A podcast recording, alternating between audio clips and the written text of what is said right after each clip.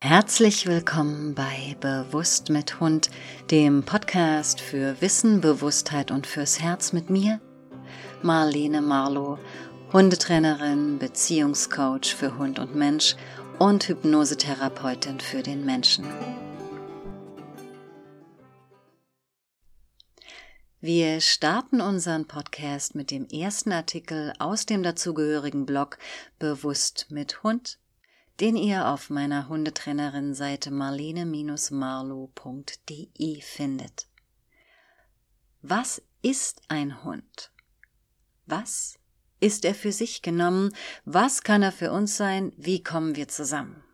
Los geht's. Was ist ein Hund?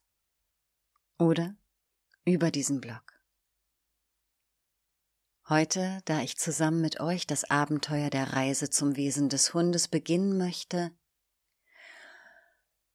Schreibblockade. Keine ausgewachsene Dostojewskischen Ausmaßes mit all ihren Nebenwirkungen, jedoch bin ich unangenehm aufgeregt, meine Amygdala agiert und ich komme nicht in Kontakt mit meinen Schläfenlappen. Ich wollte gleich heute Morgen nach dem Yoga anfangen, ganz sicher nach dem Frühstück. Jetzt ist es 17.33 Uhr. Was mir hilft, ist der Gedanke, dass ich das hier nicht für mich tue, sondern aus Liebe für die Hunde. Das nimmt das Ego raus und bewahrt mich vor Hybris.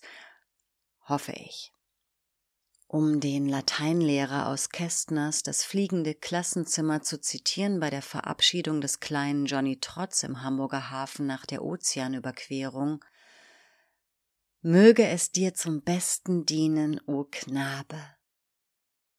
Ja, möge dieser Blog allen Hundejungs und Hundemädchen, allen erwachsenen Hunden, allen alten Hunden im besten Falle allen Wesen zum Besten dienen. Als es heute nicht so richtig losgehen wollte, erstmal Powernap. Ein kurzes Nickerchen auf der Couch, das entspannt das Hirn. Dann ein wenig Weltenrauschen, also Fernsehen an, Dreisat. Oder um Sheldon Cooper zu zitieren, untergeordnete Arbeit finden, bei der meine Basalganglien mit einer Routineaufgabe beschäftigt sind und meinen präfrontalen Kortex freimachen, um im Hintergrund an meinem Problem zu arbeiten. Staffel 3, Episode 14, The Einstein Approximation. Das Universum spielt mit, danke. Es läuft ein Hundefilm. Kein Fan jeglicher Filme mit echten Tieren. Zehn Minuten geschaut, dann Fernseher wieder aus. Der kurze Blick auf die Bilder war jedoch ausreichend. Die Geschichte spielt in Australien und interessiert mich sofort. Recherche bei Wikipedia. Film nach wahrer Begebenheit. Sie handelt von einem Hund in Australien namens Red Dog, der im Outback immer wieder lange Zeit allein durch das Nämliche reiste sich auch an verschiedene Menschen band, sehr geliebt und hochgeschätzt bei vielen und den die Lokalzeitung The Hammersley Iron News bei seinem Ableben als Pilborough's Own Epitome of the Dog Liberation Movement nannte. Pilboroughs eigener Inbegriff der Hundebefreiungsbewegung. Ein Jahr nach seinem Tod wurde, ich zitiere Wikipedia, Außerhalb von Dampier eine drei Tonnen schwere lebensechte Bronzestatue Red Dogs eingeweiht, die mit Hilfe von Spenden in Höhe von 2600 australische Dollar zustande gekommen war.